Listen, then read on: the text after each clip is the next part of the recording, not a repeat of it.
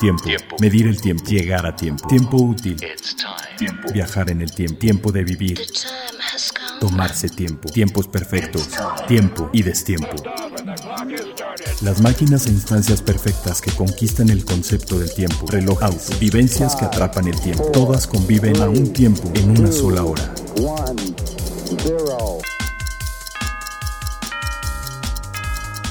Hora local.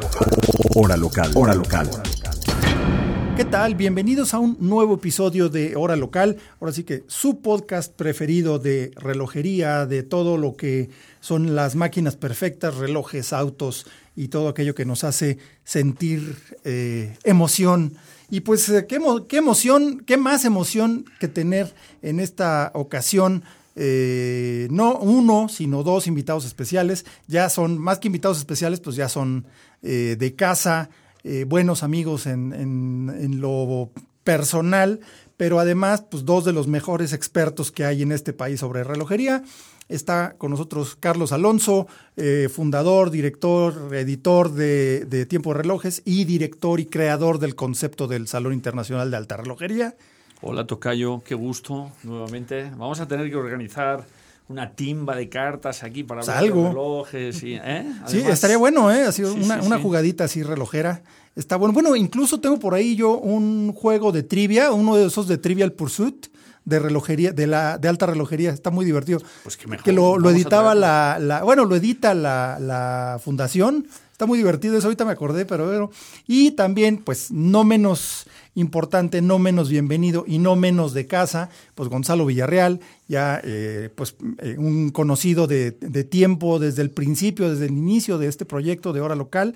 Eh, Gonzalo es curador, consejero de coleccionistas, curador de colecciones muy importantes y pues un experto y uno de los expertos más precoces que hay en México al menos fue eh, director de la Boutique Omega, el director más joven en el mundo de una, eh, de una parte de Grupo Swatch, eh, porque a los 21 años y meses, ¿no? Fue, 21 años y un mes, de hecho. Fíjate, o sea, realmente tenemos... Y además es el que más se divierte en esto de la relojería en México, ¿verdad? con, eso, con, eso, de que va de freelance por la vida haciendo solo los proyectos que le gustan. ¿eh? Siempre me estoy divierten. Como debe de ser, es lujo, hay que divertirse. Exactamente. Oye, pues eh, hoy, hoy tenemos una, una plática como que muy especial porque pues la semana pasada eh, nos sorprendieron con una invitación muy especial a participar como eh, miembros de la academia, de la recientemente fundada Academia del Gran Premio de Alta Relojería. Y bueno, ya hemos platicado de esto, que son como prácticamente los Óscares de la relojería, son los premios que la industria le da a, eh, a, los mismos integrantes de esa industria, eh, reconociendo lo, lo, mejor, lo más sobresaliente de toda ella, ¿no? Y bueno, Carlos ha sido jurado porque antes no existía, ¿no? Bueno, a ver, vamos, vámonos un poquito para atrás. ¿En qué empezamos? La, la, fundación se creó hace 20 años, ¿no? Sí, en 2001. 2001.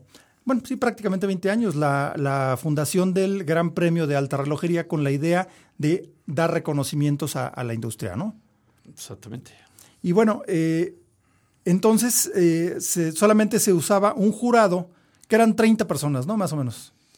Desconozco la etapa anterior, sé que lo manejaba Edipress, que era un grupo editorial, y uh, bueno, lo, lo, lo, mejor de esa etapa es que tuvo la iniciativa de poner en marcha algo así, unos premios que tuvieran repercusión internacional eh, al estar asociado a un grupo editorial, pues ya sabes, empiezan los temas de que si no ponen publicidad en, el grupo, no hacen negocios, entonces no te dan premios. Y aquello pues eh, pasó a la posteridad esa etapa y la retomó la fundación del Gran Premio de la Relojería de Ginebra, con Carlos Lampré y Karim Mellar en el, si no me equivoco, 2011, una cosa así, 2010-2011, y ya empezó una etapa mucho más prestigiosa, mucho más más imparcial, mucho más eh, reconocida por, por, por, lo que es la, industria. Sí, porque se volvió como más plural, ¿no? Se volvió más plural. Y, un evento global. Mucho más imparcial y ya es una fundación, o sea, no depende ya de un grupo empresarial, digamos, con intereses concretos. Y entonces, pues, que solo se dedica a eso. Sí, de, hecho, hasta el gobierno y la República de, Ginebra son parte de la fundación. O sea, entonces tiene también un, ligera este, barniz institucional, de alguna manera. No, eso, eso es muy importante porque realmente eh, lo que le da justamente la validez es esa imparcialidad y que sea un organismo independiente sin intereses comerciales, ¿no? Claro, hay hasta, hasta museos, ¿no? Dándole por el lado de la academia, está el Museo Internacional de Relojería también en la fundación, este, y el laboratorio de metronomía también de Ginebra, que es el Time Lab de microingeniería. Entonces, también es el lado técnico, es el lado académico, es parte también las marcas que, que forman parte de, también el, el, reloj que gana cada año parte a ser parte del jurado el año después. Entonces hay toda una dinámica que le da representación a la industria este, pues de forma global ¿no? y, con mucha credibilidad. Exacto. Entonces, en esa, en esa segunda etapa, digamos, eh, se integró un jurado, como decíamos, plural, con invitados y, y participantes como coleccionistas, editores, expertos en relojería, eh, y entre ellos, entre esta nueva, en este, este jurado, en esta nueva etapa, entraste tú, ¿no, Carlos? Desde hace, ¿qué? Ocho años, ¿no? Sí, yo entré, mi primera edición fue el 2012, en precisamente la nueva etapa más imparcial. Eh, bueno, eh, pues yo creo que ahora mismo del jurado presente, pues junto a Elizabeth Dore somos los dos jurados más viejos que están permanentemente. Eh, así que, que, dentro de la nueva etapa que hablamos, que se inauguró alrededor del 2011, pues, pues casi estamos desde el origen de esta nueva etapa en el jurado. ¿no? Sí, de hecho, es, es cuando más importancia ha ganado porque tiene ya una credibilidad distinta, ¿no? Y eso está buenísimo. Y ahora, eh, este año, pues se están cumpliendo prácticamente los primeros 20 años, las primeras 20 ediciones, y se decidió hacer algo diferente. Cuéntanos, Gons, cómo está eso de la, de la academia. Bueno, la academia es un esfuerzo de la fundación y de su presidente, del señor eh, Raymond Loretan, de yo creo que también de llevar la inclusión ¿no? de a, todos los países, porque vamos a ser aproximadamente 300 miembros, es lo que está planeado, de todo el mundo, este, de diferentes áreas, inclusive dentro de la misma academia hay academias especializadas, hay de relojeros, de expertos, eh, de periodistas. Eh, entonces también se divide con lo que son los, los actores, yo creo, las personalidades que, eh, que tienen peso en la industria en diferentes ramas y que tanto sea comunicación, desarrollo y producto, este, pues son un reflejo también de, de la industria, ¿no? De lo que hace que un reloj este, salga a la vida al final del día es un poco como la Academia de Hollywood para los la, de Artes y Ciencias Cinematográficas. O sea, yo creo que ellos con este interés de, de, o sea, no hay, o sea, no hay una unanimidad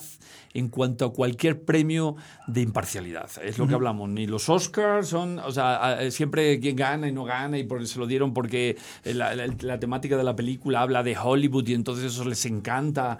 Y sí, bueno, anyway. Entonces, eh, digo, el, prestigio que tiene el Grand Prix es sobradamente reconocido. Siempre, todos los años, hay, eh, digo, hay tanto tanta opinión como eh, expertos o seguidores del Grand Prix. Entonces yo creo que el afán de Loretán, de Karim, es siempre año tras año cómo ir dando un barniz de imparcialidad, de profesionalidad y de integración del, del, máximo común múltiplo y no el mínimo común denominador de la opinión del sector. Este tema de crear la academia está muy bien, pues yo creo que está inspirado en, los Oscars, en Hollywood, la academia de, de, de Hollywood. Eh, y bueno, pues al final, cuando yo entré, el jurado éramos 13 personas, cada año eh, lo incrementaban dos, tres personas, ahora creo que el último año ya éramos como 30 personas en el jurado, pero mm, siempre es tener bueno la opinión de una academia a nivel de que hay 300 o 500 personas de que haya diferentes opiniones. Pues que siempre va, va a redundar que más vale que opinen 300 a que opinen 30, ¿no? Entonces yo creo que es, eh, la academia es una muy buena iniciativa a la hora de, de ir poniendo, quitando dudas sobre eh, el criterio de lo que tiene valor y lo que no tiene valor a la hora de ganar un premio, ¿no? Sí, y, bueno, a lo que, ha, lo que ha pasado es que ha empezado a, invitarse a diversos expertos eh, con, con, distintas eh, intervenciones dentro del sector, precisamente a formar parte de la academia. Y en lo personal, yo recibí esta invitación la semana pasada y Gonzalo también. Pero tú también ya, habías visto cosas, porque Gonzalo eh, fue el curador de la exposición de los preseleccionados a partir del año pasado y en una ocasión anterior, ¿no? Sí, en el 2019, en el 2019, en el 2017 y ya había estado en el Gran Premio en Ginebra en 2013. Ok. Por, otra, por otra cuestión. O sea, digamos que ya tenías una trayectoria con ellos igualmente. Digo, no se me hace nada raro porque pues, con tu trayectoria, pues sí estás como en, así como en todo. Pero está dentro de esta, de esta, eh, esta nueva etapa, tanto Gonzalo como, como Carlos y yo eh, fuimos invitados y de hasta donde sabemos de, de México somos eh, los, los, los, únicos, los únicos integrantes de la academia, lo cual es un gran honor y tiene ciertas eh, ventajas, bueno, no ventajas, sino ciertas obligaciones. Sí, que eso también le, a mí se me hace muy atractivo porque aparte de que es un reconocimiento de la industria de alguna manera, este, a tu pasión, a tu experiencia, a tu gusto también por esto, eh, tienes también una responsabilidad porque nosotros este, vamos a, escoger también y a proponer los relojes que van a la preselección. Bueno, primero los que participan, de ahí va a salir la preselección y más adelante este, ya vamos a hacer la, la selección final de los ganadores. Entonces sí tiene otro, pues tiene una responsabilidad también. Exacto. Oye, Carlos, y en tu caso no hay diferencia, continúa siendo miembro del jurado permanente. No lo sé, cada año, o sea, cada año eh, ellos alrededor del mes de mayo o junio designan el jurado del año. Ah, Entonces, bueno, pues... Eh, puede ser que sí, puede ser que no. Puede ser que sí, puede ser que no. Cada año en junio te dicen, oye, pues sigues, no sigues. Eh, eh, así es. Entonces, no sé este año cómo irá. Ah, bueno, pero de todos modos, entonces, eh, si no, igual es una nueva etapa ya como... Como académico. Eh, como, académico sí, de hecho, somos, tengo entendido que somos como fundadores. tiene por tres años la vigencia y se renueva. Y las personas que vayan a entrar a partir del año que entra tienen que estar como este, sponsoreados por miembros de la academia, este, con cartas de recomendación y todo. Entonces, de alguna manera, este, para mí es todavía un honor extra que somos de alguna manera como fundadores de este nuevo este, sí, que fue por nombramiento directo, ¿no? Así es. Entonces, pues sí es una, sí es un honor, sí es una, una eh, pues sí, como dice Gonzalo, un, reconocimiento de parte de la industria a cierta trayectoria y el, y el, tipo de trabajo que se ha venido realizando, digo, este, eh, dentro, de la, dentro y para la industria o alrededor de la industria. En nuestro caso, bueno, el caso de Carlos y mío como comunicadores, digo, no me pongo a la misma altura porque Carlos tiene una trayectoria mucho más amplia y, e inició como comunicador y como divulgador de la relojería aquí en México hace prácticamente 20 años, ¿no? 23, ¿no? 25. 25, años. o sea, ahí sí es, es una este cosa. que va a ser el CIAR 14, me, parece. Da vértigo, da vértigo, ¿eh? Yo, me, siento, me, siento, todavía becario del sector aquí. ¿eh? No, bueno. No, es que de verdad es, eso es algo que, que realmente sí es muy digno de reconocerse. Y digo, ahora, igual en esta nueva etapa, y pues impresionante, digo, y como Gonzalo, eh, en una forma distinta, como, eh, como experto, como curador, como eh, su carrera que también a pesar de su edad, que es muy joven, ha tenido una gran cantidad de actividades dentro de la industria, incluso como relaciones públicas de diversas marcas, unas de ellas muy importantes, como que fue Bulgari, Harry Winston. De, de Grisógono, este Christophe Claret, yo lo metí a América Latina, siempre andando cazando marcas nuevas para traer precisamente. Porque busqué en mi carrera precisamente ganar experiencia completa, tanto en las relaciones públicas, desarrollo de producto, este, los grupos grandes, marcas nicho, para tener un panorama precisamente de toda la industria. Servicio técnico también. Sí, que ese es, un tema también bien importante, ¿no? Que luego se, se, se olvida un poquito. Me gusta mucho. No, pero me refiero que todo, todo el tiempo salen relojes nuevos, marcas nuevas, complicaciones que a nadie se le habían ocurrido antes o variantes de complicaciones eh, existentes y luego de repente nadie piensa en quién le va a dar servicio a esas piezas dentro de 20 años, dentro de 15. Ya, ya olvídate, no tanto, ¿no? Y justo ese, ese es otro tema que también eh, tiene Gonzalo, que ya en otra ocasión les platicaremos, de precisamente eh, aumentar, eh, bueno, es una de las prioridades de toda la industria, ¿no?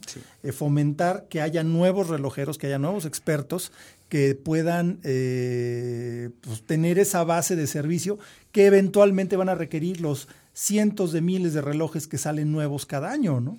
No, y además es muy sano. Yo digo, eh, a lo largo de los ocho años con el tema del jurado, veo cómo año tras año se va enriqueciendo el debate interno a la hora de elegir los relojes, porque hay, hay, o sea, siempre el, tema del jurado a puerta cerrada, pues cada uno eh, argumenta lo que tiene calidad, lo que no tiene calidad. Y lo que sí puedo decir es que a medida, o sea, hablando claramente, pues China no figuraba en el mapa en el año 2012. En 2013 fue una comisión de emisarios, me acuerdo, de funcionarios chinos, ahí fue donde se arrancó. Entonces, cuando tú vas viendo cómo se va nutriendo de, de gente de diferentes edades, de diferentes latitudes, tal con una pasión y un conocimiento, porque para ser miembro de la academia o del jurado, pues está claro que está reconocido por, porque eres experto y porque tienes criterio y porque eh, te apasiona esto. Entonces, ves cómo se va enriqueciendo el debate y es muy interesante, porque lo que a veces a gente de 60, bueno, hay gente de 60, de 70 años en el jurado.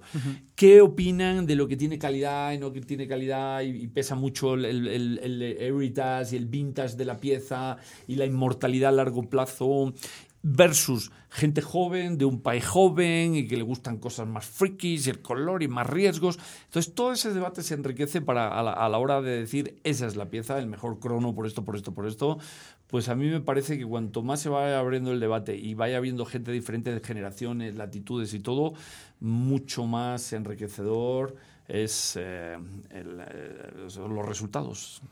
Sí, es que eh, justo no hay una...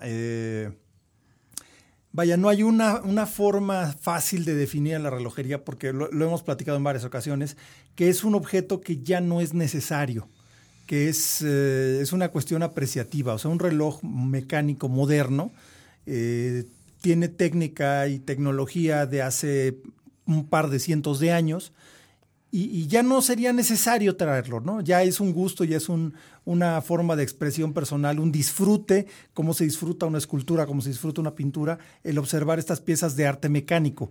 Entonces, partiendo de ahí de que ya no es esencial, no es una industria esencial, eh, ya entran un montón de criterios más. Entonces es muy difícil eh, unificar un criterio y creo que esa apertura hacia mayor cantidad de opiniones pues es una, un paso muy importante, porque lo pasaba, ¿no? Como dices, que China no, no, no figuraba.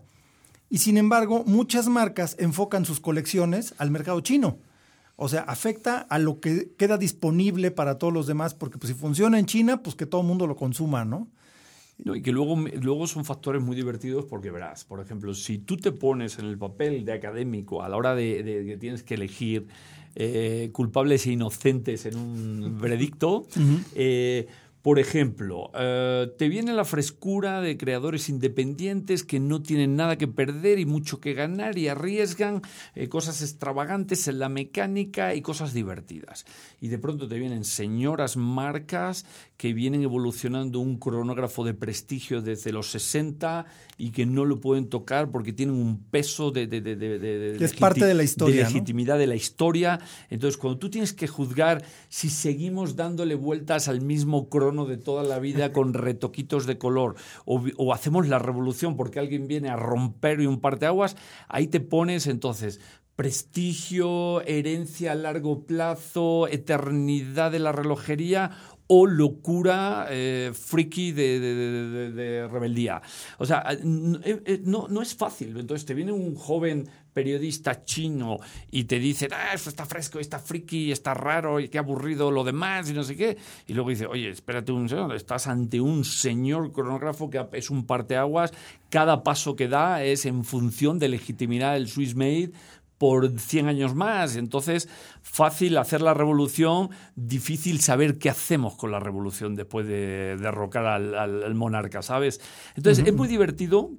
Luego, eh, por ejemplo, los debates, a veces el tema del precio, que era, que era un factor que, que muchas veces dice, no, es divino el reloj, pero un cronógrafo con una GMT 360 mil francos porque está hecho no sé qué, dos piezas y con zafiro y no sé qué, no lo vale lo que cuesta. Exacto. O sea, entonces es bien divertido y digo que hay tantos criterios en tu cabeza como en cada uno del miembro de la academia o del jurado, y ese es, eso es la riqueza, que a veces, pues una locura nueva, eh, la gente dice, pues órale, o de plano, nadie derroca al viejo Royal Oak que lleva no sé qué, y entonces, o sea, es, esto es lo, bonito de enriquecer un debate sobre qué es bueno y qué no es bueno, y qué gana y qué no gana.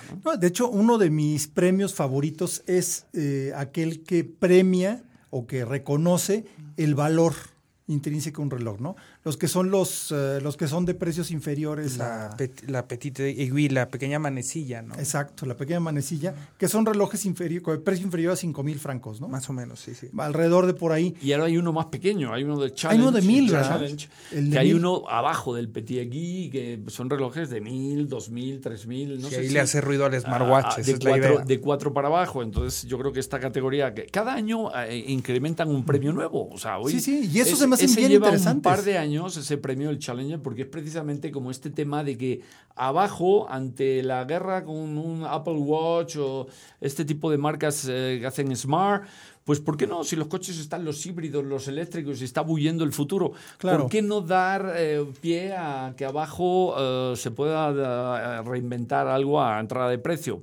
Muchos más el conecte de tag, o sea, este tipo de cosas. Entonces, eh, cada año a veces ponen algún premio o sale algún premio y ponen alguna categoría nueva. Eso te lo encuentras también en junio cuando empiezan a hablar de la presente edición, ¿no? No, y, eso responde también a los mismos cambios del mercado y de los gustos de la gente, ¿no?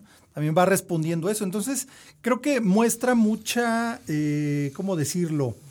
Como mucha visión, la cual, por ejemplo, a la industria suiza normalmente no, son lentos en reaccionar y pues la, mejor prueba de todo eso es la historia del cuarzo, la historia de la famosa crisis del cuarzo, que no debió haber sido una crisis, era una nueva tecnología, pero se convirtió en crisis porque en Suiza fallaron en reconocer el potencial que tenía y la potencial amenaza en la que acabó convirtiéndose, ¿no? Y ahora eso, de, darle entrada a relojes más accesibles que se acercan a donde están los smartwatches, que a final de cuentas nos guste o no, pues ahí están. Y es parte del, del universo relojero o el universo de cosas que te pones en la muñeca para consultarlas, llamémosle así, porque pues, técnicamente no son relojes, son gadgets o son computadoras o como sea pero eso, ¿no? Del, el, que, el objeto que te pones en la muñeca para consultar algún dato, entre ellos la hora, ¿no? A mí me gusta mucho la opinión de Jack Hoyer, ¿no?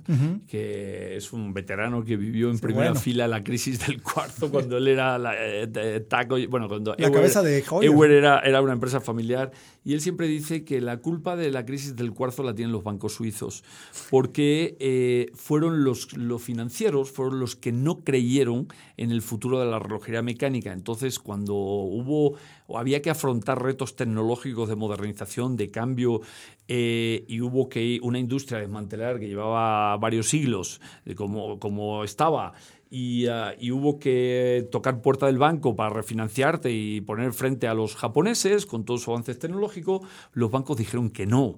Y eso fue lo que generó la crisis del cuarto. Entonces, como diciendo, el culpable no son tanto las familias relojeras, fueron los bancos que no escucharon a su industria para poder salir de aquel reto de cambio tecnológico. No, y de hecho, este, con justa razón, porque hubo esfuerzos en Suiza, digo, Omega se tiró de cabeza al, cuarzo, hizo muchos desarrollos muy importantes, Girard Perregó, que no entró en el grupo de Beta 21 y acabó definiendo los parámetros de los relojes de cuarzo modernos, eh, digo, el grupo de Beta 21, entre ellos Rolex, que le invirtieron a, las universidades y todo para desarrollar esa tecnología propia, pero pues igual eso lo financiaron las marcas y acababa siendo muy costoso como producto suizo y pues ahí fue donde perdieron la batalla contra los precios más baratos, ¿no? Pues sí, y Patek, ¿eh? Patek. Hasta Patek, claro. cuando unas cosas increíbles. Cuando ves esas torres de control de relojes de aeropuerto tan divino que desarrolló Patek entrándole a toda la electrónica para el tema de la medición del tiempo y primero no lo metían a los relojes, no, no entraron mucho al reloj de, pulso, pero hay esas torres de aeropuertos electrónicas hechas por Patek, quiere decir que entendieron que había que afrontar un, un, research and development con el tema de, del cuarzo y la electrónica, o sea que hasta Patek. Que, era lo que venía, exacto. Pero bueno, eh, eh, yo creo que volviendo a lo, de, lo del Grand Prix, eso es una gran eh, noticia que se empiece a reconocer este tipo de, de, relojes, que no sea solo cosas muy elevadas o cosas muy costosas, porque pues vaya, si tienes un, un precio de entrada de medio millón de francos, pues más vale que los valga, ¿no? Más vale que tenga todas las complicaciones habidas y por haber, y más vale que haya, este, la correa sea de pelo de unicornio y cosas así, ¿no? Más vale. Pero cuando tú haces un reloj que ofrece mucho valor por un precio accesible, pues es mucho más difícil, ¿no? Es como producir eh, un coche en serie, o sea, es mucho más costoso hacer confiable un Golf que un Ferrari, ¿no? Porque no tienes que invertirle tanto, porque no vas a producir tantos. Te puedes dar el lujo de que tengas un 5% de falla y ese 5% lo puedes afrontar cuando produces 5 mil coches, ¿no? Pero si produces un millón de coches, ese 5% son un montón de coches y es un problema de garantías. Entonces, e, eso es algo que es bien importante que luego a veces no, no, se, no se reconoce, porque por ejemplo, una marca que en, lo personal me gusta mucho, por ejemplo, Seiko, que también se llevó el, Gran Premio. Ha muchos premios. Claro. Cuatro o cinco en los últimos seis, siete años. ¿eh? y, es eso, o sea, a final de cuentas, Seiko, en el concepto suizo de lo que se denomina una manufactura, Seiko es más manufactura que la mayoría de las suizas, porque hacen todo, no le compran un tornillo a nadie, ¿no? Y Mira, desde que yo llevo de jurado, si no recuerdo mal, las dos marcas que más premios eh, este, han ganado han sido Tudor y Seiko. Fíjate. Tudor yo creo que debe llevar seis, seis eh, premios, cinco o seis premios en ocho años y Seiko por ahí, cuatro o cinco premios en ocho años. Claro. Entonces, qué casualidad que las dos son de una honestidad tremenda en cuanto a calidad, ofrecen valor, en cuanto a historia, en cuanto a servicio postventa. Son dos instituciones, la una Rolex y la otra Seiko. ¿eh? entonces, y, vale lo que cuesta cada centavo de los dos. Entonces, o sea, no hay marketing, no hay uh, sobreprecio y no hay que pagas la, patente y el, la boutiques, eh, pop-up store en los centros comerciales, ahí pagas lo que te dan. Entonces, Creo que son las dos marcas que más premios han recibido en los últimos ocho años, si no recuerdo mal. Y eso es una cosa bien interesante, que luego eh, pasa que, luego para el, para el aficionado ocasional de la relojería de repente dicen, ah, sí, Seiko, son relojes baratos, ¿no? Japoneses, sin reconocer todo lo que hay detrás. Y precisamente ese hecho de, de, tener un reloj de manufactura que puedas adquirir por 600 dólares y tengas una calidad comparable a un suizo que cuesta 10 veces más, o sea, eso es, eso es ofrecer valor. Y esa parte se me hace bien importante mencionarlo, porque te digo, si, si el Grand Prix se dedicara solamente a relojes carísimos, pues no tendría tanto chiste, ¿no? Porque es fácil y es una obligación ofrecerte, digo, o sea, correa de pelo de unicornio y cosas así muy, muy locas, porque vendes un reloj que cuesta muchísimo dinero. Más vale que sea, este, que sea bueno, ¿no?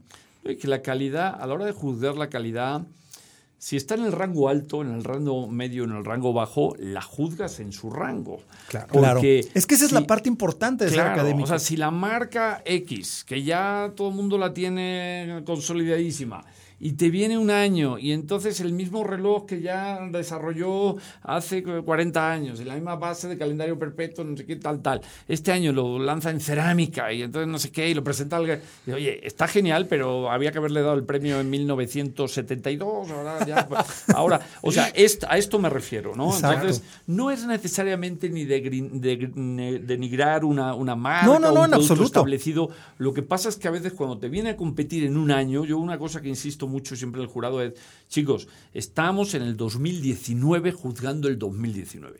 Primero, la primera pregunta es, ¿qué es el 2019?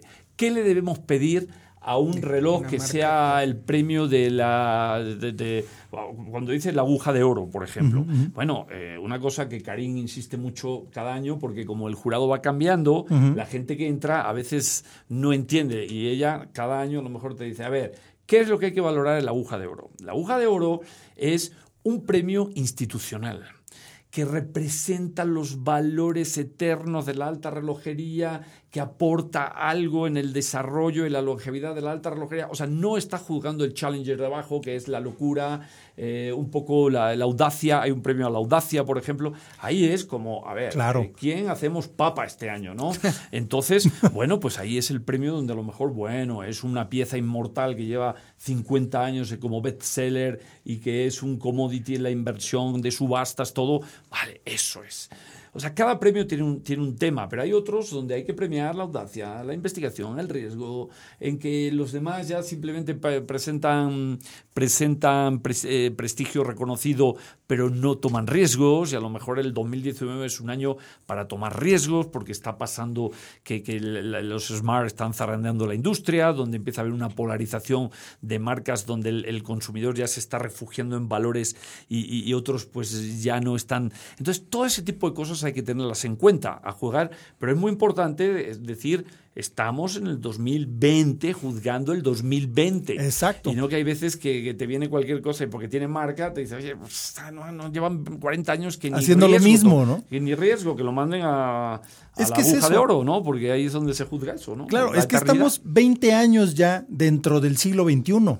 O sea, ya no es lo nuevo el siglo. Tenemos 20 años en el siglo XXI y eh, de repente sí te encuentras cosas que son de relojería del siglo XXI, lo que eh, yo siempre lo cito como ejemplo porque creo, que van a coincidir que es el, el Bulgari Octo finísimo, que es un reloj 100% del siglo XXI, no tiene o casi nada de, liga estética, mecánica, ni nada con el siglo XX, con lo que pasó antes. Si acaso la esencia básica del octo que diseñó Yenta, pero aún así fue dentro de este siglo.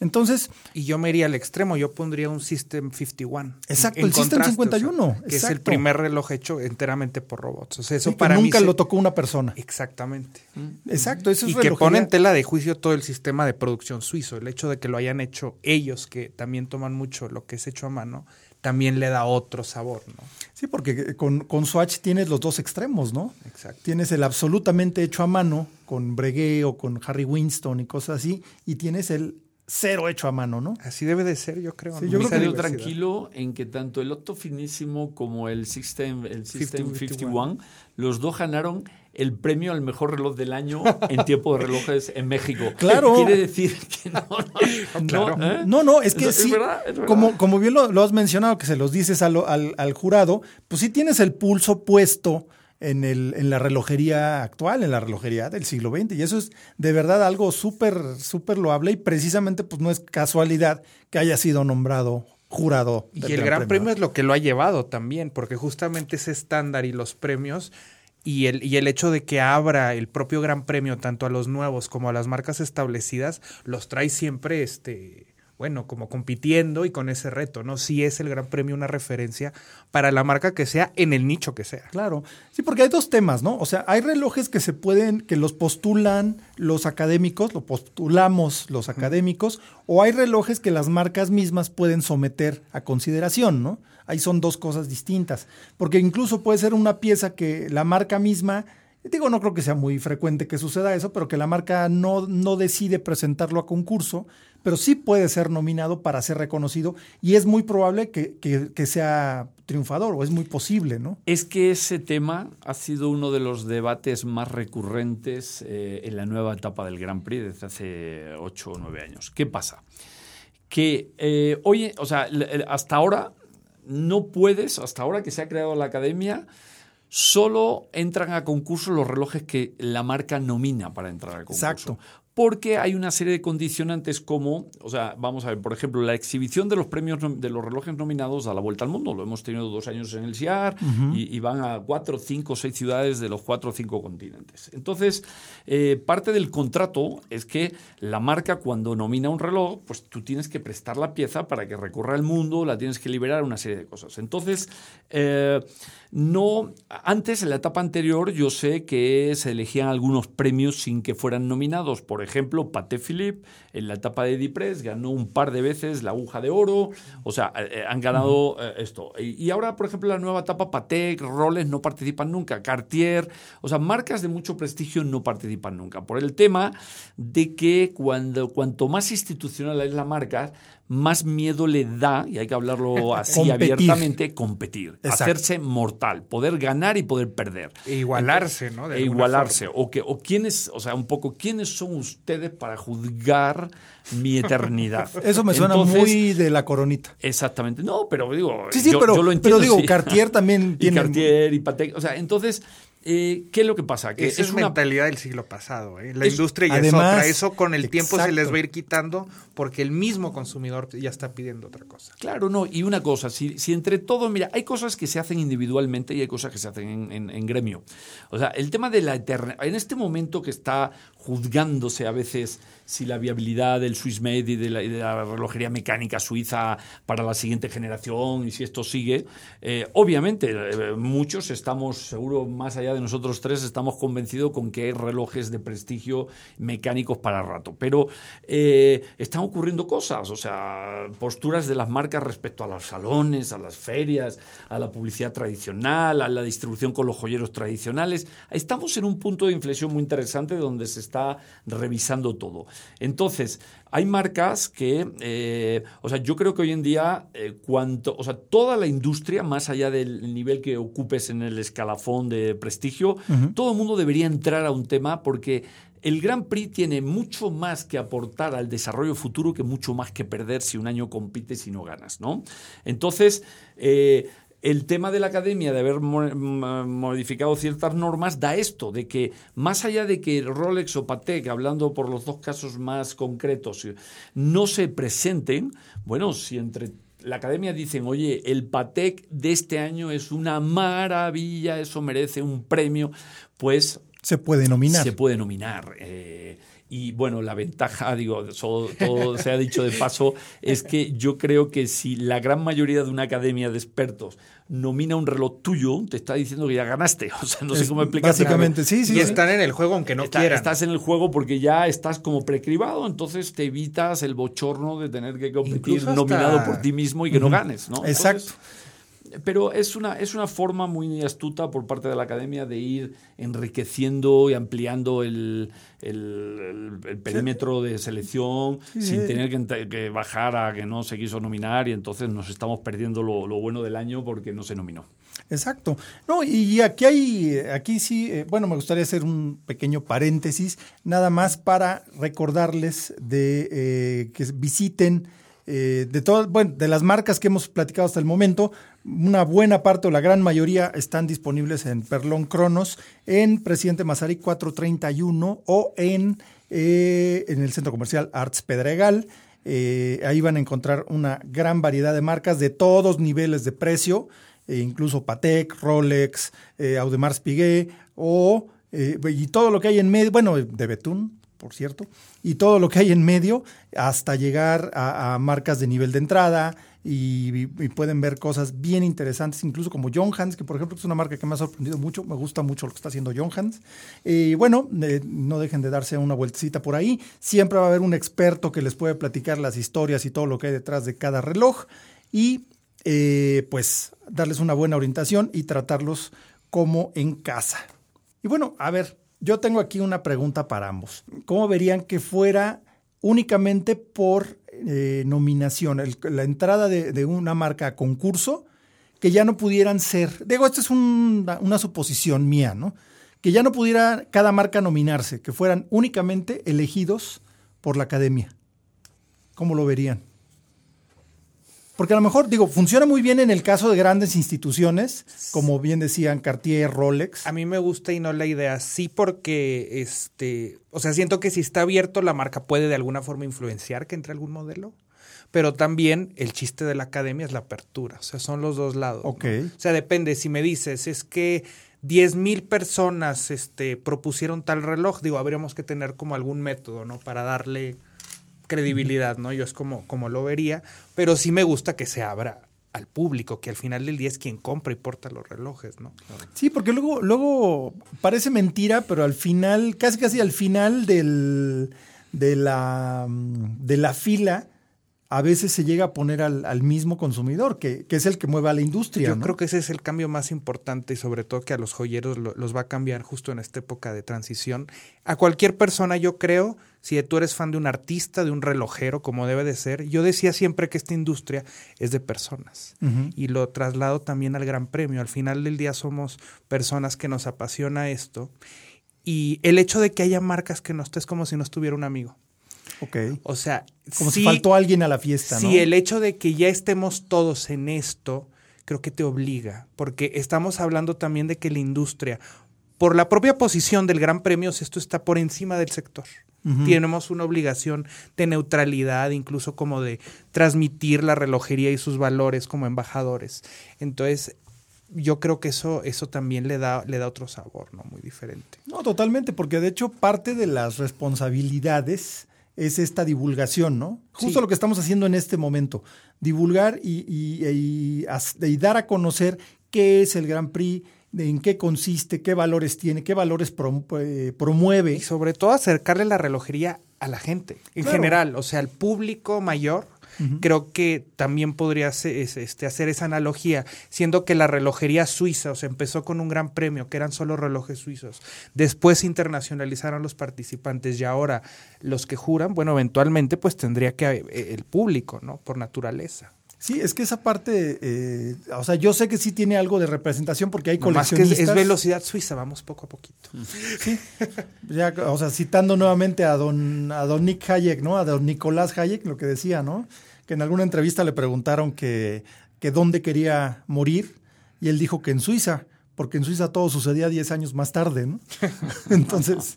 Eh, pues, pues sí, es... tenía razón, porque se, sí. murió, se murió trabajando a los ochenta y tantos, entonces eh, no, si la edad de jubilación es a los 65 de promedio en la Unión Europea, pues él se jubiló a los 82 en Suiza más de 10 años más tarde. ¿no? Exactamente, sí, o sea, pero digo, esa, esa, esa cita me gusta mucho darla porque tiene mucho sentido y va muy, define muy bien cómo suceden las cosas en Suiza, ¿no?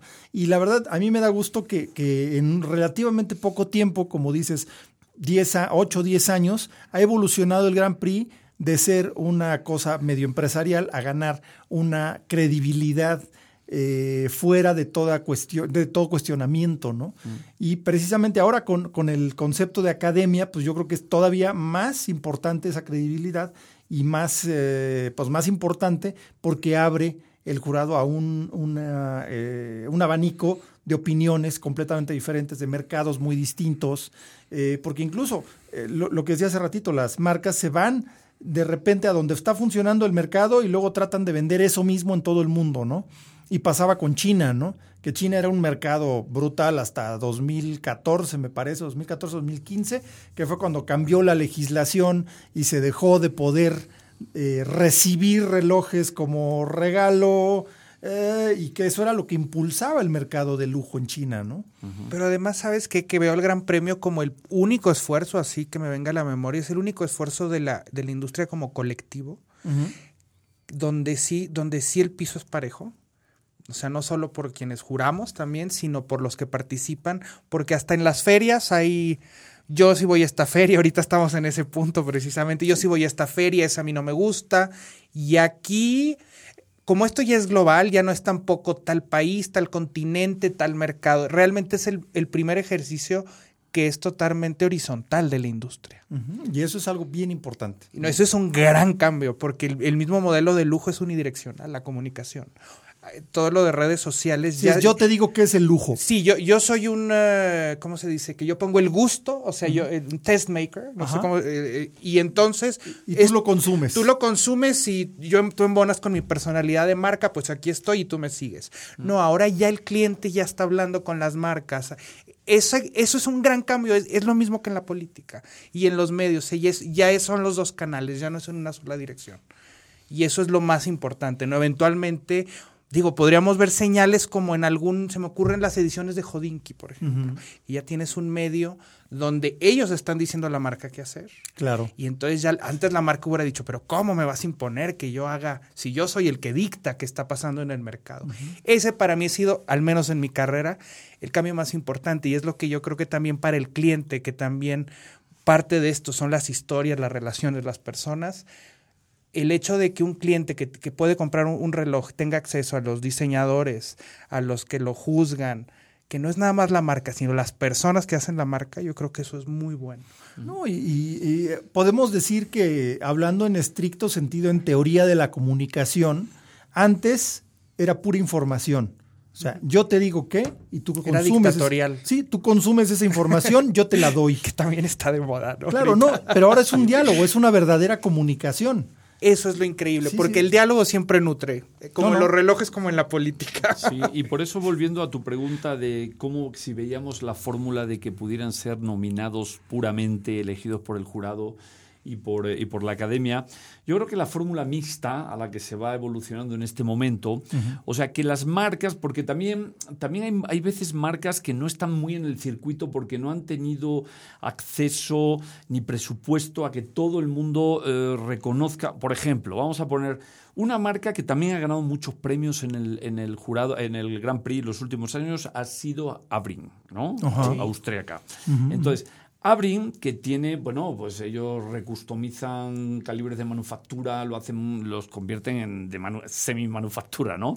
Pero a un precio muy asequible, muy original, con todo el heritage y todo el, todo el approach eh, muy clásico, pero monopulsantes eh, divinos, a, a 4.000 euros, ¿no? O digo, sí, sí, ofrecen mucho valor. Entonces, Ahí hay como mucha calidad, producción pequeñita. Entonces, abren. Este año dio la sorpresa Genus, ¿no? Con su. ganó el premio del Gran Prix a la mecánica de excepción y debutó uno de los primeros lugares donde se vio el reloj en el mundo, fue el Sierra en México. Y entonces llegó y, y, de la noche a la mañana una marca con un joven creador que salió, acabó agarrando el... Yo creo que si nos preguntan a 300 miembros de la academia si, o sea, elige un reloj, yo creo que nadie elige Genus porque la mitad no sabía ni que existía eso. Entonces, este tema de que la marca se pueda postular y decir miren lo que estoy haciendo, creo que tiene valor y que y, es digno de que ustedes lo sometan a juicio. Por un lado eso, versus que también podamos decir esta marca no está debut, no está nominándose y tiene un reloj maravilloso. Eh, yo creo que la fórmula mixta y es, eh, es, lo que dice Gonzalo, o sea, abres el diálogo a que la opinión, o sea, el jurado eh, nomina algo de forma espontánea versus marcas que dicen, oiga, aquí estoy yo, tengo algo interesante. Exactamente. Entonces viene por ambas partes eh, lo, de, lo de presentarlo. Entonces pues la fórmula mixta yo creo que, que va teniendo mucho sentido. No, definitivamente, pues ya ahora sí que diste el mejor ejemplo posible de esa, de esa apertura necesaria, ¿no? De que la marca también pues, pueda levantar la mano, ¿no? Como también este lo que pasaba con Harbor, ¿no? el relojero este que trajiste al CIAR, que fue una historia muy buena que, se te acercó en Basel, me parece, ¿no? Sí, en el tomando, mira, el, Bulgari, volvemos a Bulgari, como buenos italianos, ellos no pierden, siempre tenían un restaurante famoso en Basileán que se comía divinamente, entonces lograbas, tratabas de hacer las reuniones con Bulgari alrededor de la hora de la comida para que te, te invitaran a un buen risotto y prosecco, esto históricamente. Y luego mantuvieron el bar, porque este tema de la hora, el after hour, sí, del Aperol, ¿eh? la, la, hora del, la hora del Campari Tonic y, todo esto. Entonces, el año pasado, pues estábamos en la hora del Campari Tonic de las 7 ya, cuando ya cerraba el salón, y se me acercó un loco, oye, que no sé qué, yo tengo un reloj, y, ¿tú quién eres? y bueno, y el cuate me dijo, no, voy a tener un reloj listo para mostrarlo por primera vez en, en tu salón y no sé qué. No sabes ni de dónde viene, ni lo conoces, ni sabes siquiera si es relojero o no es relojero. Y el cuate yo dije, bueno, es un loco de broma, un loco de broma. Y al cabo de que ya me llamaba, oye, que yo voy, que yo voy, oye, pues te mando el contrato, lo firmas y mandas el cheque, no sé, para apartar tu espacio. Y era como, como diciendo, no le tomemos. Hasta que agarró, eh, agarró el vuelo, se plantó en el CIAR con su reloj y aquí lo mostró por primera vez. y que lo había terminado unos días antes, apenas, todo el, los prototipos a mano, él, ¿no? De eso está hecho como como decía Gonzalo, el tema de las emociones humanas, de eso está hecho la relojería. El día que la relojería le quites esa magia, ¿eh? ya y que sea muy institucional y muy corporativo y muy tal, valió. Sí, de hecho, este reloj lo pueden ver en el video que hicimos durante el CIAR en hora local, lo pueden encontrar como Harbor o Arbor Watch con, con H, eh, Harbor de Bahía. Eh, ahí está en nuestro canal de YouTube, ahí lo pueden checar y platicamos con, con eh, este joven creador y estos relojes que de verdad sí parecen como, como de película de ciencia ficción, con cristal por todos lados, parecen como la cabina de un ex-wing de la Guerra de las Galaxias. O sea, una cosa de verdad eh, bien especial. Échenle un ojito a nuestro canal de YouTube, denle, eh, denle like o pónganle ahí suscripción para que les avise cada que tengamos un video nuevo. Y muchas gracias a todos los que se han estado suscribiendo, que han estado opinando. Eh, ya saben que sus preguntas ahí en los en los videos de YouTube pueden ser, serán contestadas, pues, y tendremos un diálogo abierto, porque justo aquí no nomás comunicamos, aquí tenemos diálogo con ustedes y diálogo con super expertos como Gonzalo, como Carlos, y bueno, perdón, nomás se quiera, porque ese reloj de verdad sí es muy de verse, ¿eh? Es, ese tienes que verlo para entender de qué se trata, ¿no? Este hardware, ¿no? Sí. Y bueno, pues ahí, está, ahí tenemos nuestro video en el, en el canal. Y bueno, y, bueno, esta, esta, a mí la historia me encantó, de hecho, desde que tú me lo platicaste y luego ya iniciando el CIAR me dijiste, no, mira, es este el del reloj que te conté. Entonces ya me acerqué, empezamos a platicar y de verdad, eh, una calidad que no me esperaba. Yo me esperaba algo así como mucho más... Eh, eh, terrenal. no, más que terrenal, como más burdo, ¿no? Como más, más prototipo lo hice a mano en mi casa, ¿no? Eh, y no, o sea, de verdad es una pieza que se veía. Eso se dice artesanal, ¿eh? Bueno, bueno. Bueno, bueno. pero, ok, eh, artesanal. Artesanal ultra nicho, este hecho a mano. A veces, mira, cuando a mí me pasa, pero digo, cuando llevo ciertos años en esto, cuando tú ves un ejemplo como Arbor, ¿no? Y el, loco y viene y está como... Y, Además un entusiasmo contagioso. ¿eh? Total. Y tú le dices, ¿cuánto vale tu pieza? Pues vale, no me acuerdo, pero vale... 50 mil francos, ¿no? Y tú le dices, híjole, ¿tú crees que hoy en día hay gente ya dispuesta a meterle 50 por...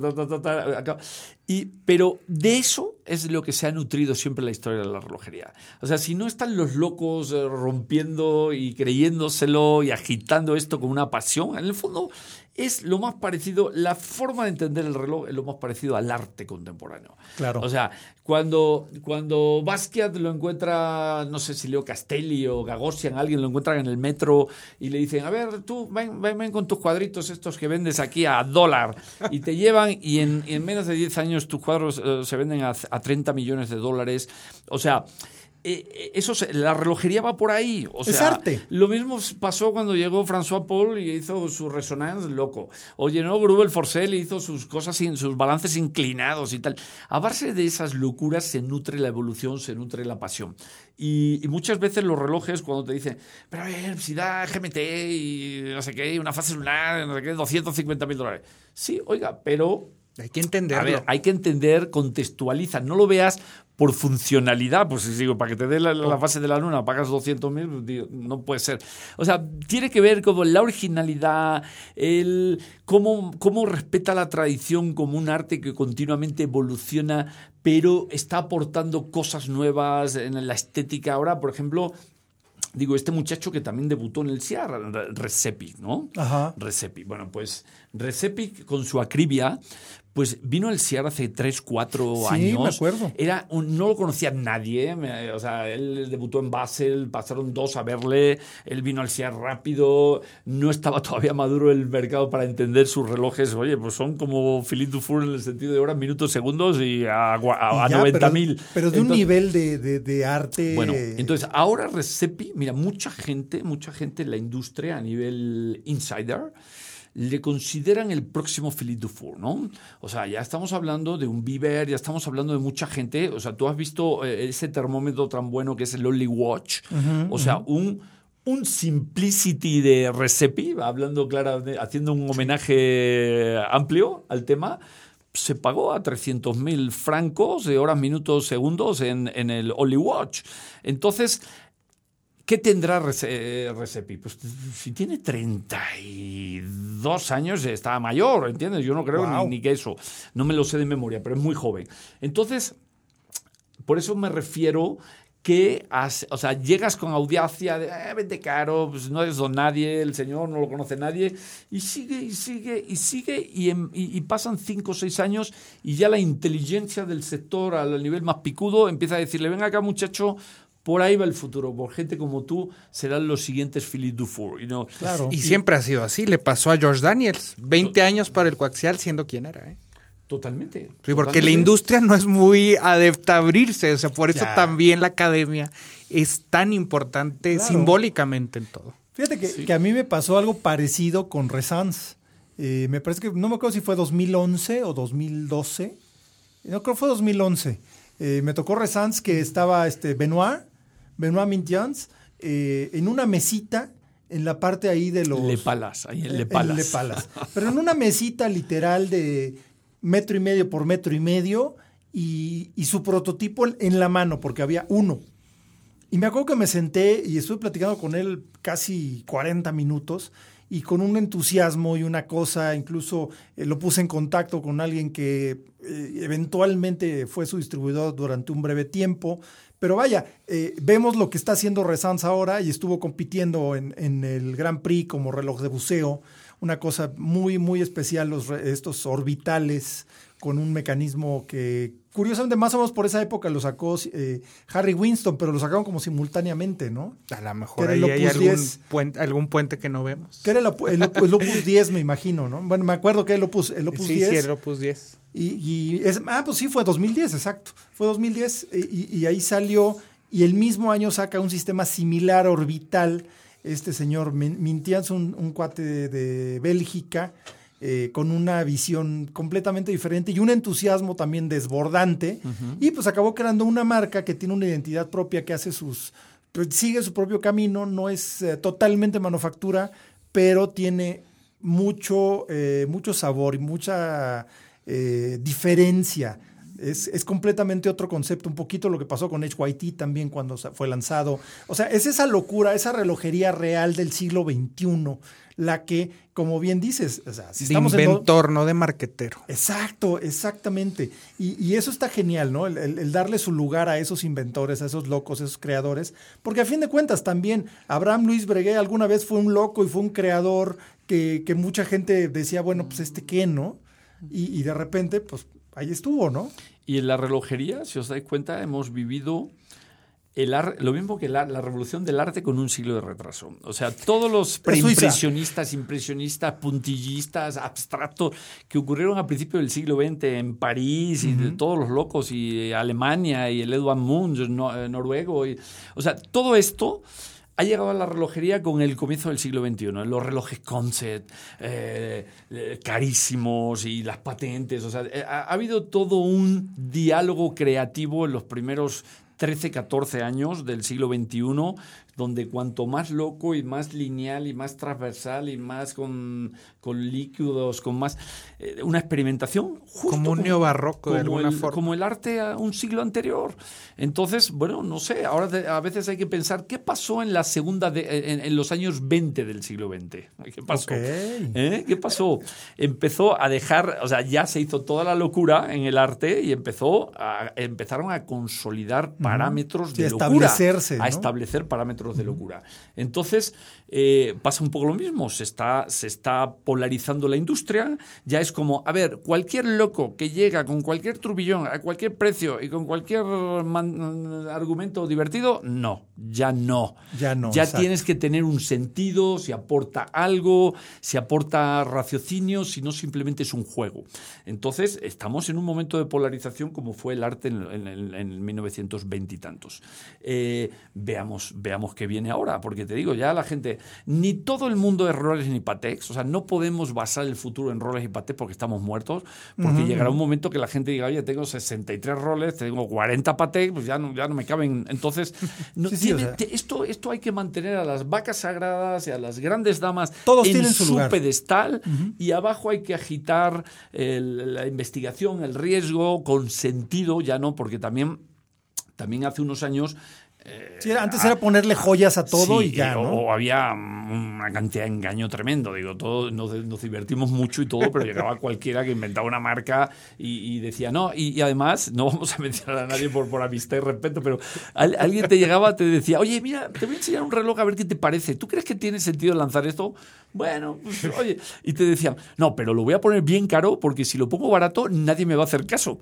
O sea, si lo ponías caro, la gente como que decía, ah, pues si vale tan caro, pues es que... Ha de ser por algo, ¿no? Entonces todo eso ya pasó un poco, afortunadamente, y ahora ya hay cosas como con Ya se busca valor, ¿no? Ya se busca valor porque también esta crisis del 2009 eh, como que paró completamente la locura que había ya de los relojes enjollados, ¿no?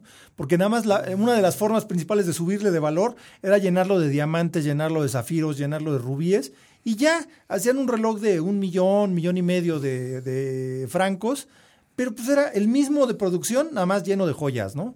Entonces, como que qué bueno que esa parte ya pasó, ya eh, el consumidor pues ya busca como que un poquito más de valor o por lo menos una buena historia, una buena ilusión detrás de ese reloj.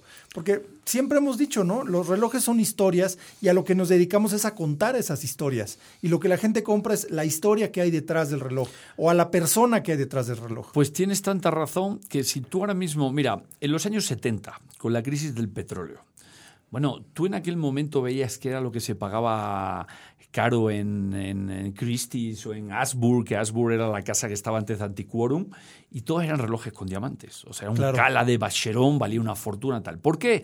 porque era un momento que de crisis internacional con el petróleo la gente decía el reloj vale en función de los diamantes que tiene y ahí es donde valía. Hoy en día si tú tomas el top 10, el top 20 de los relojes más cotizados en los últimos 20 años en subasta, ni uno tiene un solo diamante. ¿No? O sea, eh, ponte a pensar. Pues ahí está el Paul Newman. Sí, o el de Patek, o lo, digo, lo que sea. Es lo emocional. Exactamente. No hay 20 o 30 relojes, no hay ni un solo diamante en los primeros 30 mm, eh, relojes más caros en subasta en los últimos 20 años. Entonces, quiere decir, mira, mira lo que valora el, mercado y lo que valora Y eso es lo genial, porque es el significado real, o sea, el precio es consecuencia. Si no, sería una competencia de ver quién tiene la chequera más grande. Claro. Total. Como fue en algún momento, ¿no? Hasta que. Todavía hay gente que piensa así, pero esto es muchísimo más rico. justamente va cambiando. Y eh, creo que parte de la responsabilidad como académicos es ayudar a cambiar un poquito eso y a divulgar eh, las razones detrás de la relojería, porque no, o sea, a, los tres nos ha pasado que, dicen, ay, pues qué vale tanto que es de, oro puro o qué, ¿no? no, pues le dicen, mira, el Patek de 31 millones de dólares es de acero. Exacto. Esto es un buen tema para iniciar una, una cena de amateurs cuando te dicen, oye, eso de los relojes, ¿qué onda? Pues mira, se acaba de vender uno a 31 millones de, acero, de, millones de dólares de acero y todo. Y entonces ya tienes automáticamente y luego vendieron un reloj. Conversación para hora y media. No, y luego se vendió un reloj viejo de acero de los años 60 y costó 17 millones de dólares. Un reloj viejo, usado, ni siquiera nuevo. Y de los que hay muchos. Y de los que hay muchos. O sea, que se me refiero al de Paul Newman, ¿no? Pero vaya, eh, eh, como dices, sí, ese, ese, es un buen incitador de conversaciones eh, bueno, pues ahora sí que, que la verdad creo que nos podríamos quedar aquí literalmente todo, todo el día y toda la noche platicando de, este tema. Y bueno, ya nada más eh, para darle un poco de cierre, eh, bueno, antes, antes que se me olvide, igual alguna de las piezas que podrían encontrarse en la vitrina de ocasión, en el rincón de ocasión de Perlón Cronos. Es así, nada más en Presidente Mazari 431. Igual en alguna de esas se llegan a conseguir alguna pieza con historia, con valor, porque son relojes que llegan a cambio de otros que alguien quiere una, uno diferente. Entonces llegan cosas bien interesantes y de repente no, eh, no te esperas lo que te puedes encontrar ahí en, esa vitrina de ocasión, el rincón de ocasión. Dense una vueltecita. Ahí les recomiendo que pregunten por Nora Soria, que se la sabe al revés y al derecho de todas esas piezas. eh, ahí en Perlon Cronos. Y bueno, yo nada más les pediría, eh, ahora sí que como vamos a hacerle como un cierre, porque digo, eh, nos podemos quedar aquí todo el rato y la verdad es que es muy apasionante el tema, pero un, un como cierre, o sea, ¿cuál es la conclusión de esta nueva etapa de, de, ya la segunda década, iniciando la segunda década del siglo XXI, eh, para una cosa tan importante como el, como el Grand Prix? ¿Cuál es la conclusión de, la, de esta creación de la academia? ¿Cómo la ven? Yo creo que consolidar, o sea, la academia está buscando longevidad, está buscando que el prestigio, como, como es típicamente en la relojería, no sea un tema que tenga que ser juzgado año con año de si el reloj que ganó o no ganó es el que mayoritariamente aprueba la audiencia. Yo creo que lo que van buscando es ir blindando, ir, eh, blindar el prestigio y, y bueno, y la, la, sustancia y la los valores que están y ahí. el valor de los premios del Gran Prix. Bueno, es, sí, tú, ¿Qué opinas? Igual lo mismo, transmitir esto que es más allá del, del dinero y de las piezas, sino que es arte puro y, y, valores humanos, excelencia, este, determinación, todo eso que hemos hablado, ¿no? Y riesgo, ¿no? Sí, y, y de hecho a mí me gusta hacer la comparación de, de lo que sucedió con el automóvil, más bien lo que sucedió con los caballos cuando llegó el automóvil, que los caballos en vez de ser, dejar de, dejaron de ser una, una bestia de carga, algo esencial para, eh, para el movimiento de mercancías y de personas y demás. Cuando llegó el automóvil, el caballo se convirtió en un objeto de culto. Y los relojes se convirtieron en un objeto de culto, de arte, cuando ya no fueron esenciales. Sigue siendo importante que den la hora porque si no, no es un reloj, es una pulsera. Eh, pero ya su función básica de, de, como instrumento de vida, de instrumento eh, esencial para, para una cuestión crítica, ya no es tan importante porque tenemos la hora en el celular, en el reloj del coche, hasta en el horno de microondas hay relojes, ¿no? Eh, entonces yo creo que esa parte es algo bien importante de entender de la relojería, ¿no? Que es un objeto de arte, un objeto de culto, tal como sucedió con los caballos cuando fueron eh, reemplazados por los automóviles, ¿no? Súper buena comparación, nunca había pensado en ello, pero es genial. ¿eh? No, pues este... Y además, como el caballo estuvo presente en la invención del cronógrafo, claro. también, también son parientes cercanos de la Son parientes los cercanos. caballos, caray. ¿eh? Sí, a fin de cuentas, la, la, la, los cronógrafos se inventaron para ponerle una medida a la velocidad, ¿no? Es distancia sobre tiempo, a fin de cuentas. Y bueno, eh, pues eh, llegamos ya al final de este episodio muy especial de Hora Local. Eh, les recuerdo nuestras redes sociales. En Instagram nos encuentran como hora-local. En Twitter es igual, hora-local. En YouTube nos encuentran como hora local. Y en Facebook es arroba hora local MX. En todas nuestras redes ahí publicamos eh, pues todo lo que haya nuevo de información. Y eh, también les invito a que compartan en Facebook su reloj favorito, su reloj consentido, su reloj con más historia, con el hashtag mi hora local. ¿Y tus redes, Carlos? Pues Tiempo de Relojes en Instagram, es donde estamos muy activos, también en Facebook. Eh, la mía personal, Carlos Alonso TDR, en Instagram, que es la única red social que me gusta y que practico. ¿eh? Ah, no, buenísimo. Eh, y bueno, tiempo de relojes.com, en lo que es la web y, y en, dentro del micrositio del Universal. Simplemente la, la revista más longeva, más antigua sobre divulgación relojera en México y pues sin duda la mejor. Gons. Eh, gracias a todos. Mis redes sociales son de Instagram, crono-mx. Ahí por ahí me pueden contactar y ver también las piezas que subo. Ah, buenísimo. Y bueno, pues yo soy Carlos Matamoros. Esto fue un episodio más de Hora Local y los invito a que visiten nuestro canal de YouTube, nos dejen sus opiniones, preguntas y demás. Y eh, en Facebook nos pueden enviar eh, sugerencias y, y, toda la conversación que les gustaría escuchar aquí en este podcast, su podcast, eh, que pues nos debemos a ustedes. Muchas gracias y hasta luego. Esto fue Hora Local, Hora Local, el podcast de la maquinaria perfecta. Nos escuchamos en el próximo programa. Conducción y concepto, Carlos Matamoros. Carlos Matamoros. Productor ejecutivo, Antonio Semperi. Antonio Semperi. Voz en off, Arturo Jara. Arturo Jara. Hora Local es una producción de finísimos.com.